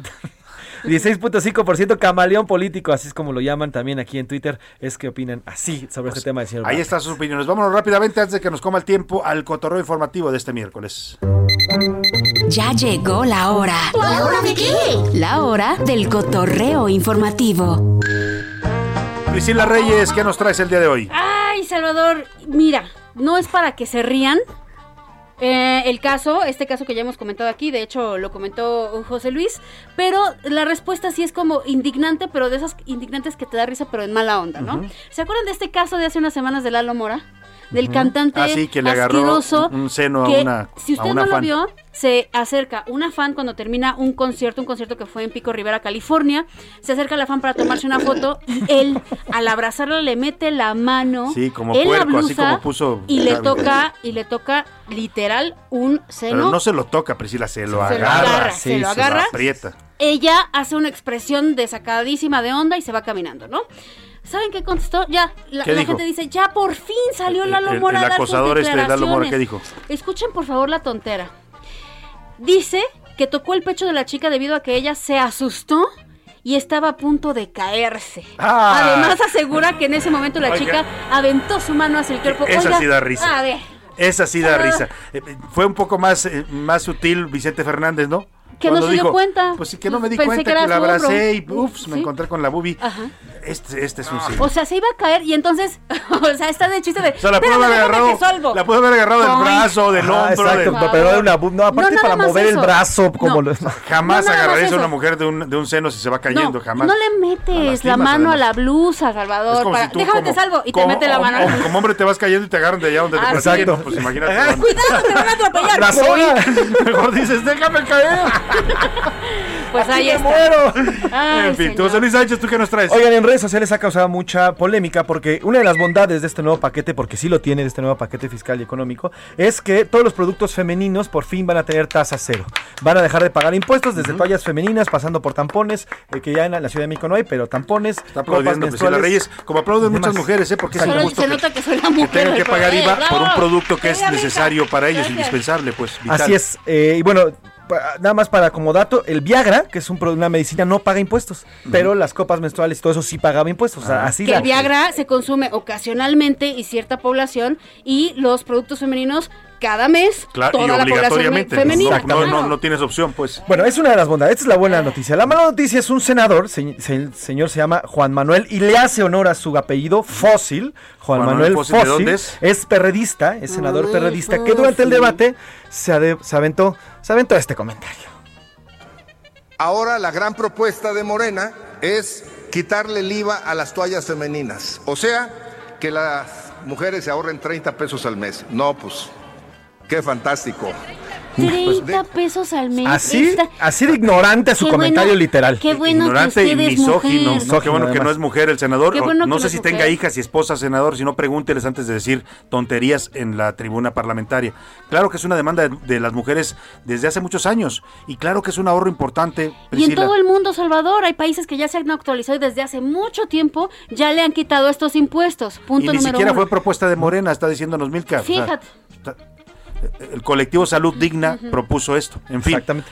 pues qué insensibilidad del señor. 30 pesos. Esto ayudará. ¿Quién le dijo que 30 Señor pesos? Independientemente del pago y Mm. del ahorro, significa un acceso para las mujeres a todo este tipo de productos, un mayor acceso. Pero Muchas bueno, gracias a los dos. Priscila, José Luis. Vámonos a otros senador. temas importantes. A la una, con Salvador García Soto. Oiga, vamos a hablar del el tema de la vacunación a los menores de edad. Es un tema que sigue a debate en nuestro país. En otros países del mundo se ha resuelto ya y están varios países vacunando a sus niños. En Estados Unidos, ayer se emite una recomendación de un panel de expertos de la Administración de Alimentos y Fármacos, la FDA, que recomienda autorizar la vacuna de Pfizer contra COVID-19 para menores de entre 5 y 12 años. Según este panel, el suministro podrá evitar la hospitalización o muerte de los menores que sean vacunados y que se infecten con el virus. Acá, en el mismo día que ocurre esto en Estados Unidos, el secretario de Salud dice en, el- la Cámara de Diputados en su comparecencia, Jorge Alcocer, pues que no, que no hay evidencias, que es más, él ni vacunaría a sus nietos. Hago contacto para hablar de este tema con el doctor Alejandro Macías, infectólogo, investigador y excomisionado nacional para la prevención y control de la influencia H1N1 en el país. ¿Cómo está, doctor? Qué gusto saludarlo. Buenas tardes. Hola, me da gusto saludarte y estar con tu auditorio. Buenas tardes. Igualmente, doctor. ¿Qué piensa de este tema que acá se, se maneja todavía como un debate eh, científico, pero en otras partes del mundo pues está claro que ya están avanzando en la vacunación de, de menores de edad? Sí, mira, yo creo que es evidente que la vacuna es segura y es eficaz inclusive en los jóvenes y casi seguramente cuando salgan los datos se va a mostrar que también en niños pequeños. Eh, en México yo estoy de acuerdo que primero tenemos que privilegiar los de mayor riesgo, que son que primero todos los mayores de 18 años tengan sus dosis. Claro. Creo que eventualmente vamos a caer en cuenta que vamos a necesitar vacunar a jóvenes y niños para incrementar la inmunidad del grupo y para protegerlos también a ellos, porque en México han muerto alrededor de mil personas menores de 18 años. De Sí. eso no es algo especial. Ahora, eh, eh, está bien eso, pero ¿por qué en el discurso el gobierno mejor no nos dice eso? A ver, no tenemos suficientes vacunas y vamos a, las que tenemos las vamos a de- destinar a la población adulta primero y después cuando cuando ya acabemos con la población adulta vamos a vacunar a los niños. ¿No sería más coherente decir eso que andar diciendo que no sirve de nada? Eh, bueno, a mí me parece que sí, habrá que ver. Yo, yo también creo que habrá, a ellos habrían de que dar algunas explicaciones, ¿verdad? De, de si existe ese dinero o hay manera de, de tramitarlo, qué sé yo, porque me supongo que también pues están haciendo consideraciones económicas. Claro. Yo creo que cuando se hacen las consideraciones económicas, también en ese caso es conveniente la vacunación. Y además, eh, recordar que tenemos que promover que México vaya hacia la soberanía de la producción de vacunas para que no tengamos este problema, para que nos cuesten más baratos y que las hagamos en México. Pues se suponía que íbamos a tener la vacuna a esta patria que estaba haciendo el CONACID, pero pues está bastante retrasada. Lo que pasa es que México eh, empezó bastante a- después y la regulación no es tan fácil, digamos, de, de cubrir como en los Estados Unidos. Aquí la regulación va más lenta, el- la vacuna puede ir más lenta, pero yo estoy seguro que la vacuna patria va a existir, eventualmente va a funcionar bien. ¿no? Claro. Ahora, doctor, eh, usted se ha vuelto, decía yo, una, una, una voz y una referencia que mucha gente busca para, para enterarse de estos temas, para escuchar su opinión sobre lo que está ocurriendo con el COVID. En el momento que nos encontramos, hoy vemos ya a una sociedad en la mayor parte del país, aquí en la Ciudad de México ya es muy notorio, que prácticamente está pensando que esto ya se acabó y los vemos en las calles como si nada, eh, eh, en, conciertos, en, en aglomeraciones. ¿Ya estamos como para eso, doctor?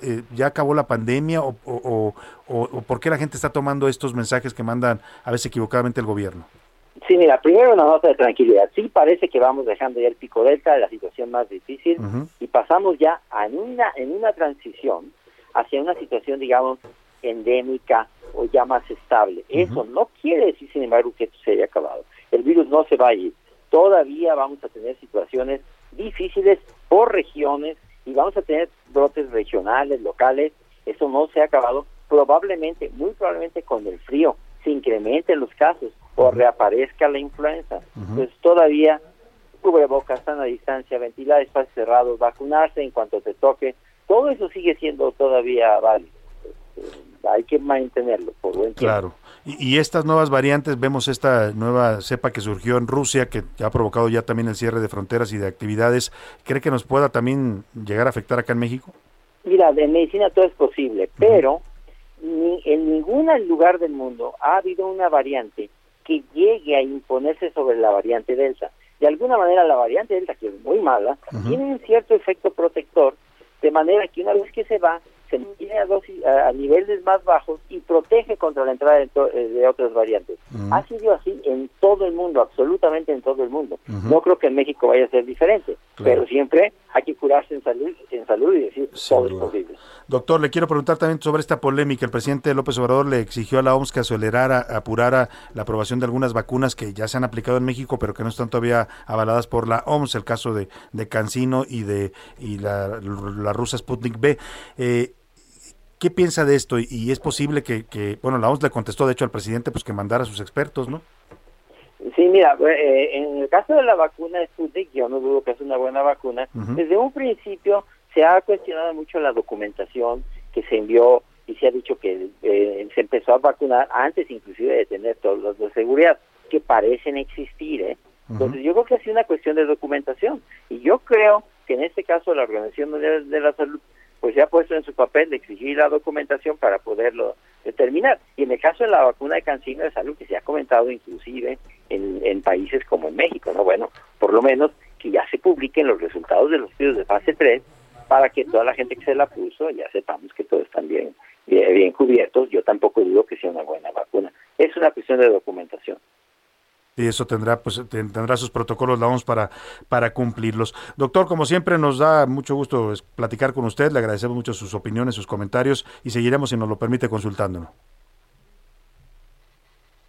Sí, ya no escuché al doctor Macías, parece que se cortó la comunicación, se cortó la comunicación. Bueno, pues le agradecemos mucho al doctor Alejandro Macías, siempre es un placer conversar con usted, con él, la verdad, eh, y usted lo escucha, ¿no? Es un hombre bastante centrado, no es de estos que se lanzan en todo contra el gobierno, eh, tampoco, eh, tampoco les da por su lado, o sea, nos dice lo que, lo que él piensa y lo que sabe desde su experiencia. Es un hombre que manejó ya una pandemia, una epidemia en México, el caso de la influenza H1N1, y además lo manejó de manera extraordinaria. ¿eh? Ojalá hubiéramos tenido otro Alejandro Macías al frente de la pandemia del COVID y no pues este señor López Gatel que qué desastre y qué problema de verdad ha sido tener a alguien a un pues que dice ser científico pero que parece más político, ¿no? Ideólogo, ya porque emite opiniones hasta moralinas, ¿no? Esto de que los egoístas usaban el cubrebocas y no sé qué y éramos individualistas los que usábamos el cubrebocas, en fin. En fin, ahí dejamos el tema. Vámonos a otro asunto importante. Le platico. Hay 11 heridos que se están reportando lamentablemente en una explosión ocurrida hace unos minutos en Altos Hornos de México. Un total de 11 obreros, esta planta de acerera que se ubica ya en Monclova, Coahuila, resultaron heridos. 11 obreros tras una explosión en esta planta de Altos Hornos de México. Según los reportes, el siniestro se suscitó al interior de la planta acerera de Monclova, Coahuila. Un flamazo que terminó con una explosión fue derivada de una fuga de en la tubería de la línea de tira de laminación en caliente. Es la nota que nos llega desde las agencias, pero hay un comunicado oficial de la empresa AMSA Altos Hornos de México. Dice, con origen que se investiga cerca de la medianoche del martes, mire, fue desde la medianoche, pero se está reportando en este momento, eh, se suscitó un amago de incendio en el motor principal de la línea de tira de laminación en caliente, flamazo que fue inmediatamente controlado por los trabajadores y personal de emergencia en aplicación de los protocolos internos de seguridad. Por la mañana, aproximadamente a las 10.30, cuando se trabajaba en el motor, se produjo una fuga de aceite de proceso de una tubería presurizada, lo que dio origen a un segundo flamazo con un fuerte estruendo, el que afectó a 11 trabajadores que se encontraban en el área, causándoles algún grado de quemaduras que son atendidas por los servicios médicos de AMSA y del IMSS. Es lo que está informando ya esta planta cerera allá en Coahuila de este accidente en donde hay 11, 11 trabajadores eh, heridos, pues con quemaduras, algunas de gravedad. Ya le estaremos reportando. Vámonos a la pausa y nos vamos con música. Le voy a poner a Rachel Plattern que nos canta Fight Song, la canción de pelea. Sonaba ya por el 2014 y se las dedicamos a todas las mujeres. This is my fight song. Take back my life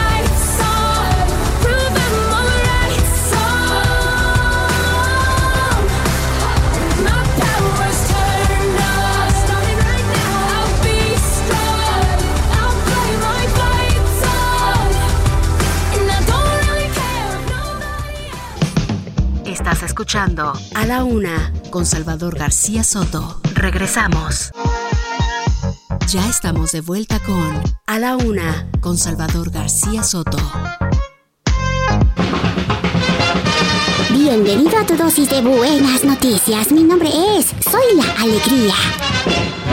Muchas veces hemos escuchado que cientos de borregos salen a las calles pero para apoyar a uno u otro político. Sin embargo, hay países en donde los borregos son eso, animales que toman por asalto las calles para ir de un lugar a otro. El pasado fin de semana más de 4.000 ovejas y cerca de 3.000 cabras llenaron las calles de Madrid, España, como parte de la fiesta de la transhumancia, la cual tiene como objetivo celebrar y proteger las vías de tránsito del ganado y la producción animal. La capital española literalmente se detuvo para ver pasar a los miles de animales que con sus balidos y campanas al pescuezo se convirtieron en todo un espectáculo. I am beautiful, no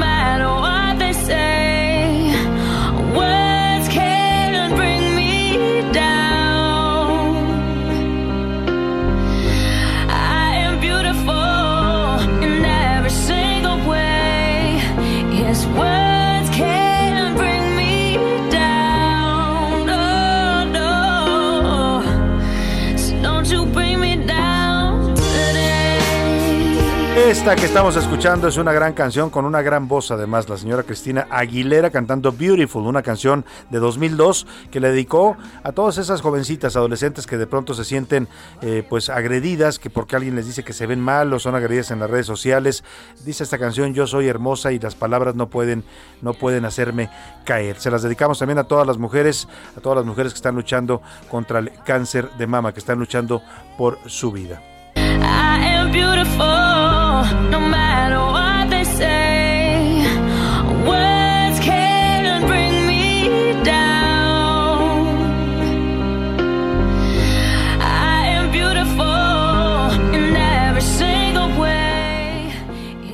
A la Una con Salvador García Soto. Dos de la tarde con 32 minutos y eh, platicamos hace un momento del caso Odebrecht. Ya, ya usted sabe el contexto, ese es un caso que estalló pues hace que, don José Luis, como unos 3, 4 años, ¿no? Allá en 2016 justamente se revela la, 2016, la primera investigación. Hace ya cinco respecto. años, la primera investigación eh, que surge desde los Estados Unidos y que empieza a impactar a todos los países de Latinoamérica. ¿eh? Eh, por supuesto a Brasil, que era la sede de esta compañía brasileña Odebrecht, que se volvió una transnacional. Era una empresa constructora que empezó a llegar a todos los países, sobre todo en América Latina, a realizar obras, grandes obras. ¿eh? Hacían desde carreteras, puentes, hospitales, plantas petroquímicas. eh, y para a- a crecer tanto, porque se volvieron una, una empresa muy exitosa, pues eh, usaban pues lo que aceita la maquinaria de la corrupción, ya sabe usted, llegaban a los gobiernos de todos los países, desde Argentina, Perú, Colombia, Ecuador, eh, Uruguay, Paraguay, eh, por supuesto México, Guatemala, llegaban con con el dinero, con sobornos a los políticos y les decían, oye, ¿qué te parece si me das este contrato? ¿no? Y yo te doy a, cambio pues tantos millones de dólares. Bueno, ese caso de Odebrecht llegó a México ah, cuando en 2012, cuando la campaña de Enrique Peña Nieto, los agentes de Odebrecht, según confesarán después en las audiencias allá en Brasil, audiencias judiciales, eh, pues contactaron a Emilio Lozoya, que entonces era el coordinador de asuntos internacionales de la campaña de Peña Nieto, le ofrecieron dinero dinero para financiar la campaña de Peña Nieto, eh, le depositaron dólares en efectivo en cuentas fiscal, en cuentas de paraísos fiscales, dinero que después pues se fue retribuido en contratos que le otorgó el gobierno de Peña Nieto a al señor Lozoya. No empieza la historia y eso es lo que le vamos a contar ahora. Eh, todos creíamos que esto, eh, la corrupción de Odebrecht empezaba en México en 2012 con Peña Nieto y con Emilio Lozoya. Pues no, hoy se dan a conocer nuevos datos de una investigación de la Organización de Periodistas, el Quinto Elemento Lab, que dice que además de los sobornos por 10 millones de dólares que recibió Emilio Lozoya, exdirector de Pemex, de la empresa Odebrecht, también, también habrían recibido, al menos había habido otros 25 pagos de sobornos para obtener contratos de proyectos, incluso antes del gobierno de Peña Nieto, es decir, en el gobierno de Felipe Calderón. Milka Ramírez nos platica estas nuevas revelaciones sobre la corrupción de Odebrecht y los tentáculos que llegaron hasta México. Al menos 9.2 millones de dólares en sobornos fueron transferidos de 2006 a 2011 por la empresa brasileña Odebrecht a México. De acuerdo con el Departamento de Operaciones Estructuradas, la oficina secreta para sobornos de esta empresa, hay registro de al menos 25 transacciones ilegales a nuestro país, además de la que involucra a Emilio Lozoya, exdirector de Pemex, quien habría recibido 10.5 millones de dólares para obtener contratos en la refinería de Tula y otros puntos. Según la investigación de la organización periodística Quinto Elemento Lab, entre abril y mayo del 2006, se registraron tres pagos ilegales a favor de Pérsico por 590 mil dólares. Esto, para un proyecto identificado como 225101-Supervisao México. Cinco años después, en 2011, se reportaron 22 sobornos, que en total eran 8.6 millones de dólares vinculados a la obra PH Michoacán, es decir, la presa Francisco J. Mújica. El contrato para la construcción de este proyecto fue asignado en 2006 a Odebrecht por el gobierno de Lázaro Cárdenas Batel, quien es el actual jefe de asesores del presidente Andrés Manuel López Obrador. Los involucrados se esconden tras alias como Océano, Javier, Javier 2, Meninos y LW. Este último hace referencia a Luis Alberto Meneses Güell, quien fue director de Odebrecht en México y era responsable de las transacciones del proyecto en Michoacán. Además de nuestro país, estos documentos también incluyen transacciones en países como Perú, Argentina, Venezuela, República Dominicana, Ecuador y Panamá. Para A la Una con Salvador García Soto, Milka Ramírez.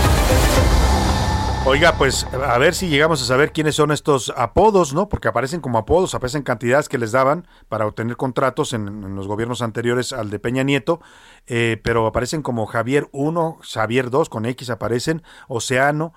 Eh, va a ser interesante porque estos eran personajes del gobierno, pues funcionarios públicos. Vamos a ver si llegamos a ese punto de poder conocer quiénes más recibieron sobornos de Odebrecht en México y a cambio de qué. Vamos por lo pronto a Nuevo León porque hubo un accidente lamentable en una feria, una feria regional que se realiza en Guadalupe, Nuevo León, uno de los municipios de la zona metropolitana de Monterrey. Una canastilla de un juego mecánico se desplomó, causando heridas eh, delicadas en eh, cuatro personas, dos de ellas eran niños. Vamos contigo, Daniela García, para que nos cuentes de este accidente allá en la feria de Guadalupe. Buenas tardes. Buenas tardes, Salvador. Pues este accidente ocurrió anoche. eh, pues la Guadalupe, esa gran feria que tú mencionas, es una feria regional que se lleva a cabo todos los años. Anoche pues se cae este juego mecánico y cae eh, pues afectando a cuatro personas. La información que tenemos hasta este momento, eh, de acuerdo a Protección Civil del Estado, es que se, se- se- probablemente se trató a una falla en la polea lo que ocasionó este accidente en el juego de la Expo. Se presume que pudo ser una falla mecánica o que pudo ser alguna polea que tuvo alguna algún fallo. El juego pues es conocido como las sillas alpinas o el teleférico, tuvo una falla en el sistema, lo que generó una eh, falla sobre, eh, sobre tensión en el cable que sostenía las canastillas, lo que finalmente provocó la caída de las últimas dos canastillas que se encontraban casi en la parte más baja de la atracción Salvador. El municipio de Guadalupe pues también está realizando las investigaciones correspondientes junto a Protección Civil del municipio de Guadalupe, a Protección Civil del Estado y pues que tenemos información hasta este, este último momento es que incluso la Fiscalía General de Justicia del Estado está investigando para eh, culpabilidad a algunos de los operadores o específicamente quién sería el culpable de este accidente. El director de Protección Civil del Estado de Nuevo León, Eric Cavazos, también destacó que los equipos de la empresa, eh, pues propietaria de este juego, llamada Juegos Manso, tuvieron una inspección previa a la inauguración de la expo hace algunos días. Pero cada uno de los 24 técnicos cuenta con seguro de responsabilidad Sí. civil, por lo que se estarán haciendo cargo de los gastos de las cuatro personas que resultaron lesionadas el día de anoche. Claro. Hasta el momento lo que tenemos de información se encuentran Daniel, a salvo y sí. pues el juego mecánico finalmente ya fue desvelado. Esto que nos dices es importante. Te iba a preguntar por el estado de salud de estos eh, heridos, sobre todo los niños. Dices que están, están bien, pues están estables. La información que tenemos hasta este momento es fueron trasladados a diferentes hospitales. Se sabe que se encuentran con lesiones, sin embargo, no ponen en riesgo su vida y lo que mencionaban los doctores incluso es en 15 días estarán totalmente sanos y fuera de peligro. Pues Daniela García, gracias por tu reporte. Vamos a estar atentos a este caso allá en Guadalupe, Nuevo León. Un saludo allá en Monterrey. Gracias, Daniela. Estamos pendientes. Muy buenas tardes. Muy buena tarde. Pues ahí está lo que ocurrió. No es, el, no es el primer accidente. Estos juegos de feria, pues, las autoridades tendrían que ser más cuidadosas, ¿no? Porque no es la primera vez que ocurre esto. Eh, estábamos recordando, por ejemplo, que eh, hubo en 2019 un juego mecánico en la Feria Nacional de Durango, que también tuvo un percance, se quedó inclinado el juego, ocasionó que la atracción se atascara y tuvieron que rescatar a cinco niños y a un adulto. No hubo lesiones mayores, pero vaya susto que se llevaron. También aquí en, en, en la Ciudad de México, en septiembre de 2019, fue la atracción esta quimera de la Feria de Chapultepec, que por cierto ya la feria está ahí sola, abandonada, triste, ¿no? No sé si usted ha pasado por ahí, por lo que era la Feria de Chapultepec. Me, me contaban que incluso ahora se meten muchos...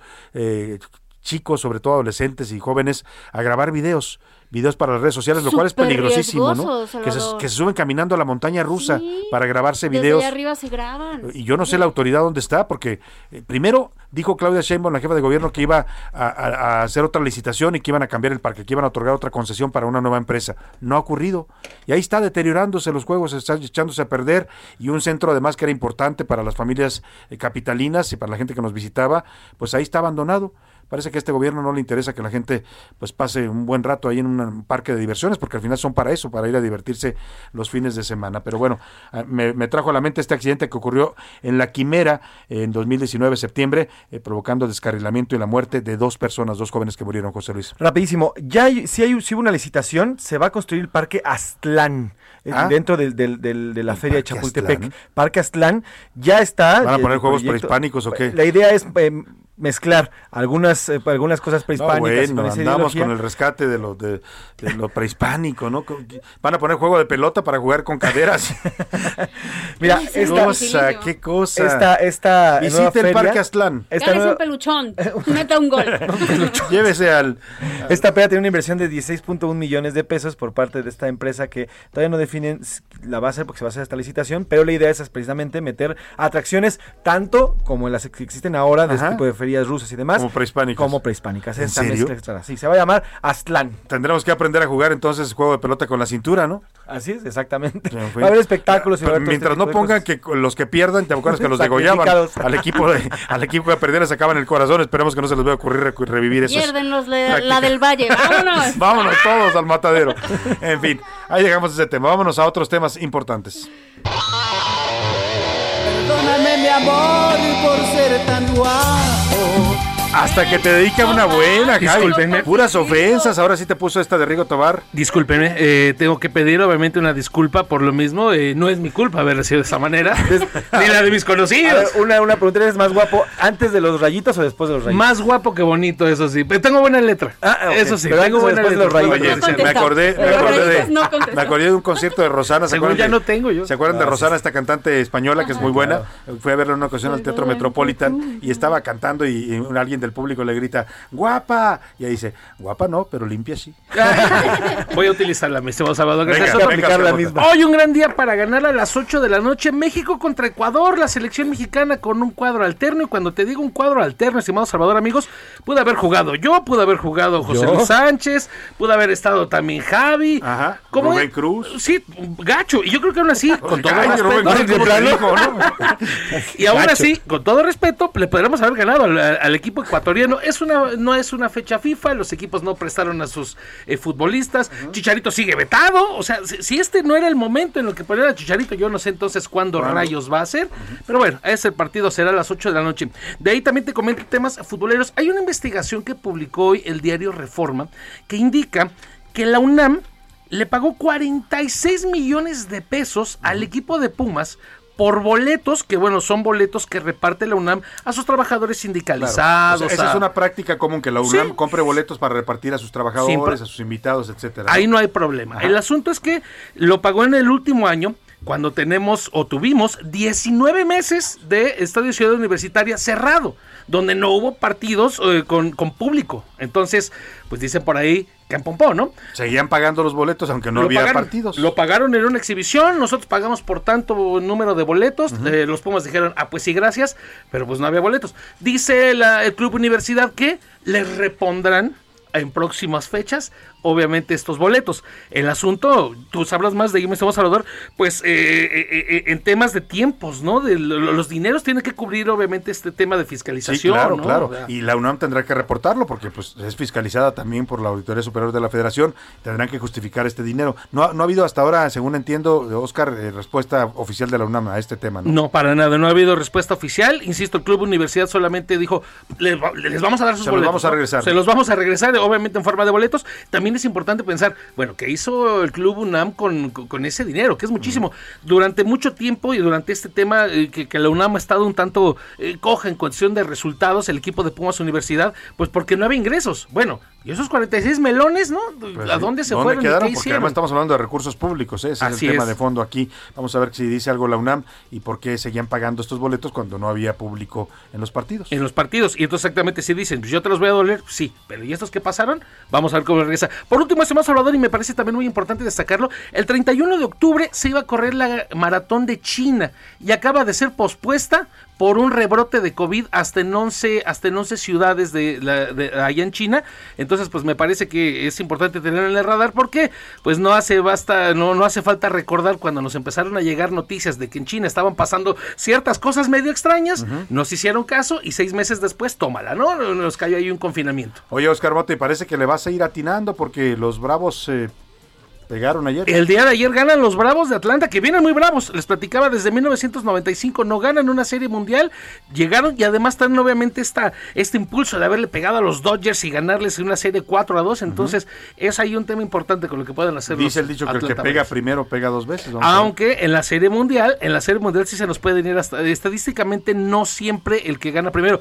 Cuando ya te impulsas en unas tre- terceras, este, eh, eh, tres triunfos, ahí sí podrás verlo. Vamos a ver. Bueno, vamos a ver cómo va la serie mundial. Gracias, Oscar Hoy Mota. un gran día para ganar. Vámonos a otros temas importantes. A la una, con Salvador García Soto. Hace un rato estábamos comentando a propósito de esto que emitió ayer la, Comisión Nacional de Derechos Humanos una recomendación para que se reabra el caso Colosio y se revise la situación de Mario Aburto, el asesino confeso del ex candidato presidencial del PRI. Eh, pues nos preguntamos por qué la CNDH no voltea a ver lo que está pasando ahora, ¿no? No, he- no he escuchado una sola eh, pronunciamiento, menos una recomendación de la Comisión Nacional de Derechos Humanos sobre las víctimas de la tragedia del metro de la línea 12, por ejemplo, ¿no? 26 familias que perdieron a seres queridos, que mm, no han recibido indemnizaciones adecuadas, según denuncian ellos mismos, y ahora hemos escuchado que están denunciando los, los damnificados, los- las víctimas de este desplome de la línea 12, pues que están siendo presionados para que ya se callen y acepten lo que les está dando el gobierno sin decir ahora sí que ni pío. Vamos a hacer contacto para hablar de este tema con Christopher Estupiñán. Él es abogado, representante de 20 familias de víctimas por el desplome de la línea 12. ¿Cómo está, abogado? Muy buenas tardes. Muy buenas tardes, muy bien, muchas gracias. Saludos a todo tu auditorio. Gracias ¿Cuál es, por el espacio. ¿Cuál es la situación? Dice usted y, y dicen los, la- los familiares de las víctimas de la línea 12 eh, que usted representa que, que han sido presionados y acosados por la autoridad. ¿A, a qué se refieren? Sí, mira, al- el, el día lunes que fue la audiencia sucedió unas, un par de situaciones muy lamentables y vergonzosas. Este, la, la gente del comisionado Armando Campo desde la semana pasada estuvo buscando a varios de nuestros familiares a nuestras espaldas. E- ellos tienen en sus expedientes administrativos la, la constancia de que nosotros somos asesores jurídicos privados. Claro. Este, también obran esas constancias en, en el Ministerio Público, en la carpeta de investigación. Entonces, al momento de iniciar la audiencia, cuando el representante de la CEAVI toma la, la- el uso de la voz, comienza a señalar a algunos de los familiares que son nuestros representados, ¿no? Y se generan debates en la audiencia derivado a que hay una doble representación. Y lo que hizo el comisionado fue el 22 de octubre, tres días antes de la audiencia, presentar un escrito firmado por las por las personas cediéndoles la representación. Ese escrito lo consiguió porque fue a sus casas a pedirles que firmaran el- el- el- la representación, que iban a estar en conjunto con nosotros, que no pasaba nada, y pues aprovechándose y abusando de su situación y de su posición, pues genera una presión psicológica frente a las personas, quienes nos dijeron, oye, pues es que si no les firmo me van a quitar los apoyos. Claro. O sea, yo por eso O sea, les firmé. amenazándolos, ¿no? De que si mejor arréglate conmigo porque si no, no te vamos a dar nada. Es que sí, es que la amenaza no, no solamente tiene que ser expresa, Ajá. Eh, es un tema psicológico. Si, Claro. si tú estás recibiendo un apoyo, son personas que están en circunstancias de vulnerabilidad y va la persona que te está dando el apoyo a decirte que le firmes algo, pues por, de manera, es una expresión psicológica y lo va a firmar y lo firmó, ¿no? Claro. Y la mentira fue dos cosas. Uno, actuar a espaldas de esta asesoría jurídica, Claro. quien había estado en contacto constante y coordinación con la comisión desde un principio. No debemos olvidar que nosotros como privados ayudamos a muchas familias, por ejemplo, tenemos el caso de Tania, que la pasamos de los hospitales públicos al Hospital Ángeles, fue una gestión 100% de nosotras, que al final la comisión terminó intentándose colgar la medalla. Nosotros como representantes también, que no olvide el comisionado, como tenía abandonados a nuestras familias, nuestro trabajo fue coordinar con él que no faltara ningún apoyo. Él sabía perfectamente quiénes son nuestras familias y llega a la audiencia y dice, no, ahora nosotros lo representamos, se genera debate y el juez le dice, le pregunta a las personas con quién te quieres quedar, ¿no? Claro. Dos personas cedieron ante la presión. Y evidentemente, pues esa presión busca eh, pues evitar una defensa legal que los asesore y pues darles, como dice usted, menos de lo que, lo que quizás les corresponda por ley. Claro, el problema es que él está usando un argumento muy barato al decir que ofrecen asesoría jurídica gratuita y que tienen derecho a una asesoría privada también, pero nuestra asesoría también es gratuita, nosotros no le estamos cobrando nada a las familias, no entendemos el interés del comisionado para que las personas renuncien a asesoría privada. No está diciendo tampoco que ya se reunió con los representantes de Carso para definir los detalles del fondo. Tampoco está diciendo que sus chalecos verdes de manera sistemática han estado insistiendo a las personas poco a poco que renuncien a demandar al gobierno, a seguir peleando. Lo que debería estar haciendo el comisionado es lo que nosotros buscamos hacer, exigir una justicia completa, acciones colectivas en contra de los representantes, debería de estar generando una mesa de diálogo con el gobierno de la Ciudad de México para que asuman su responsabilidad administrativa, no estar diciendo que ya ellos dieron una reparación integral del daño, fue un apoyo transitorio y que no diga que hay muchas vías y solo una reparación, eso no es cierto. Cada vía es por un responsable y cada responsable debe asumir que no estén mezclando conceptos. Ahora resulta que el apoyo que dieron transitorio va a ser parte de la reparación integral del daño que él habla, porque él ayer declaró afirmando que ya repararon integral, integralmente el daño. Lo ha, dicho, pero lo ha dicho incluso la jefa de gobierno, Claudia Sheinbaum, ha dicho que ya, ya atendieron a todas las víctimas y que ya les, las indemnizaron. una completa mentira, fue un apoyo transitorio. Dígame dónde está la, la cara de la empresa responsable asumiendo su responsabilidad. ¿Por qué el gobierno otra vez nosotros con nuestros impuestos vamos a pagar esas reparaciones? ¿Cómo están diciendo que con dinero del, del erario público se reparó el daño cuando esto es una responsabilidad de un privado? Un privado, que claro. negligentemente. Un privado que además parece que ya se arregló con, con el presidente, con un acuerdo. Ayer dice nos va a costar 800 millones de pesos reparar la obra y ya ahí ellos eh, paran como si no tuvieran más responsabilidad en este tema, ¿no? Y ya el gobierno pues ya le dio el apoyo a las familias, entonces ya todos reparamos. No, bueno, pues parece que lo que quieren es darle carpetazo al tema y, y- y ya, ¿no? Que se acabe este Eh, tema. eh, Esa es la insistencia del comisionado de que no haya asesor- asesorías privadas, que nosotros sí estamos exigiendo una justicia completa y todavía miente señalando que hay una representación privada que está en coadyuvancia con la con la comisión. comisión. Sí, es una asesora que representa solamente una familia y si él hubiera querido estar coordinado con nosotros en lugar de ir a, a mis espaldas a buscar a nuestros Los familiares, me hubiera avisado por teléfono porque Pues tiene sí. mi número. Pues son prácticas de verdad cuestionables por parte de la autoridad que vende un discurso de que ya atendió a todos los damnificados, a todos los afectados víctimas de esta tragedia en el metro de la línea 12 y bueno, por otro lado pues están incurriendo en prácticas pues eh, ilegales e incluso eh, tratando de verles la cara a la gente. Estamos muy atentos a la situación, Christopher, eh, le agradezco que nos dé eh, esta información y estaremos siguiendo el caso de cerca. Claro que sí, gracias a ti y estamos a tus órdenes Muchas para gracias. mantenerlos informados. Es Christopher Estupiñán, abogado representante de 20 familias, 20 familias víctimas por el desplome de la línea 12. Vamos rápidamente hasta Monclova, Coahuila, para ver cómo están los 11 heridos, 11 eh, obreros de la planta acerera de AMSA, eh, sufrieron este accidente con quemaduras. ¿Cómo estás, Alejandro Montenegro? Te saludo allá en Coahuila. Buenas tardes. Salvador, muy buenas tardes, te saludo con gusto desde Coahuila y bueno, pues comentarte que eh, los 11 trabajadores que resultaron lesionados en esta explosión en la siderúrgica 1 de, de Altos Hornos de México, bueno, pues se encuentran estables. Eh, recientemente el, el secretario general del Sindicato Democrático de Trabajadores Mineros y Metalúrgicos, Ismael Leigh, señaló que todos están bien. Inicialmente se había señalado que había por lo menos dos que estaban en estado de gravedad. Sin embargo, el secretario salió a desmentir esta situación, dijo que los 11 se encuentran estables, que están siendo atendidos en la clínica 7 del IMSS de ahí de Monclova, y bueno, pues hasta el momento no hay no hay ninguna Un caso de gravedad. de gravedad. Todos Pues muy bien. están bien. Gracias por tu reporte, Alejandro Montenegro. Muy buena tarde. Muy buenas tardes. Así llegamos al final de esta emisión, muy contentos y también agradecidos por su atención. Lo dejo con Adriana Delgado y el dedo en la llaga. Ya sabe que yo mañana aquí lo espero a la una para darle todas las noticias. Que pase una excelente tarde, provecho. Hasta mañana.